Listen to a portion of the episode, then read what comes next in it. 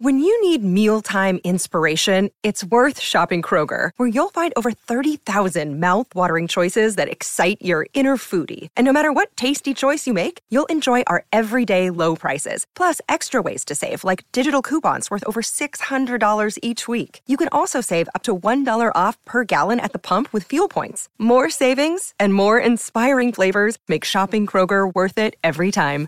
Kroger, fresh for everyone. Fuel restrictions apply. Un tema favorito de las historias de ciencia ficción es la de algún personaje que se encierra en una cápsula criogénica donde un gas somnífero especial lo pone a dormir durante décadas y al despertar se encuentra en un mundo hostil e incomprensible. Quizás el pionero de esos relatos sea el de Rip Van Winkle, en la Norteamérica colonial, quien, y a mediados del siglo XVIII, salió de cacería hacia las montañas de Catskill y agotado se acostó a descansar debajo de unos árboles.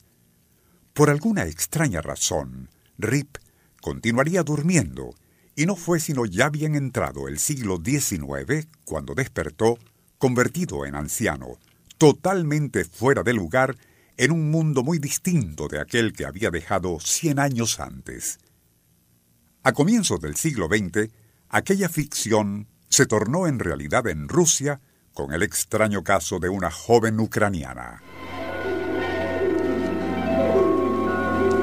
Nuestro insólito universo. Cinco minutos recorriendo nuestro mundo sorprendente. En el mes de julio 1952, Nadezhda Lebedin, de 25 años, comenzó a sufrir de dolores de cabeza tan fuertes y persistentes que debió ser hospitalizada. Estando allí, caería en prolongadas somnolencias que eventualmente condujeron a un profundo sueño. Si bien sus funciones fisiológicas continuaban siendo normales, aquella narcolepsia se prolongaba a tal punto que fueron consultados especialistas de Moscú y Leningrado. Pero a pesar de todos los recursos utilizados por los médicos, la joven no despertaba.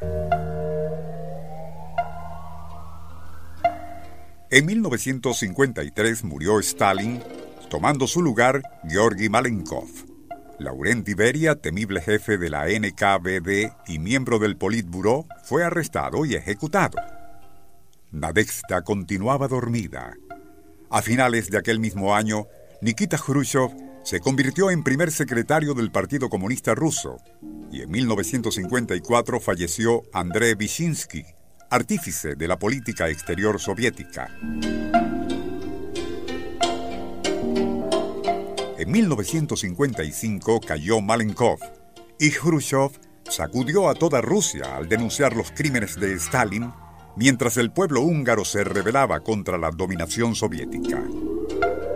Nadezhda dormía plácidamente mientras aquellos eventos sacudían a su país, que, por cierto, asombró al mundo entero al lanzar en 1957 el primer satélite espacial. En 1959, otro cohete soviético llegó a la Luna, y mientras la ya no tan joven durmiente ucraniana continuaba en brazos de Morfeo, la nueva década de los 60 traería la llamada crisis de los cohetes cubanos, la invasión de la Bahía de Cochinos, el asesinato de John Kennedy y Martin Luther King, así como el auge de los Beatles, y el que los astronautas estadounidenses descendieran en la superficie lunar.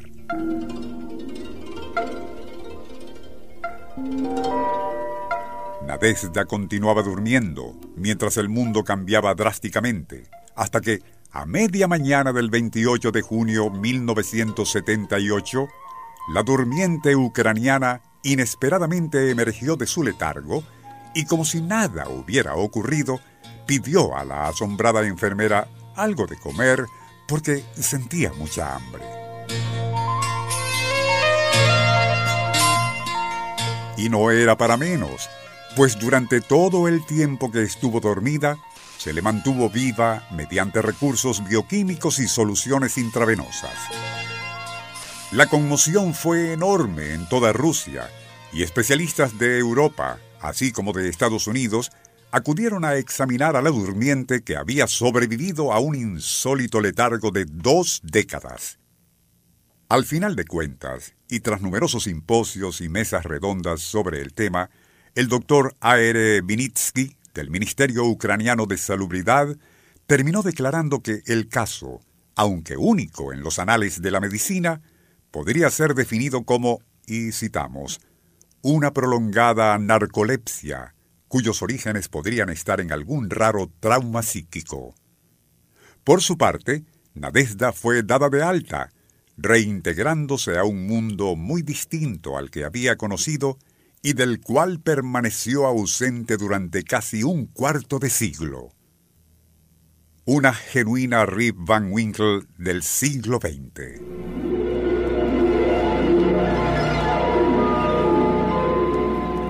Nuestro insólito universo. Email insólitouniverso.hotmail.com Autor y productor Rafael Silva. Apoyo técnico José Soruco y Francisco Enrique Mijares. Les narró Porfirio Torres.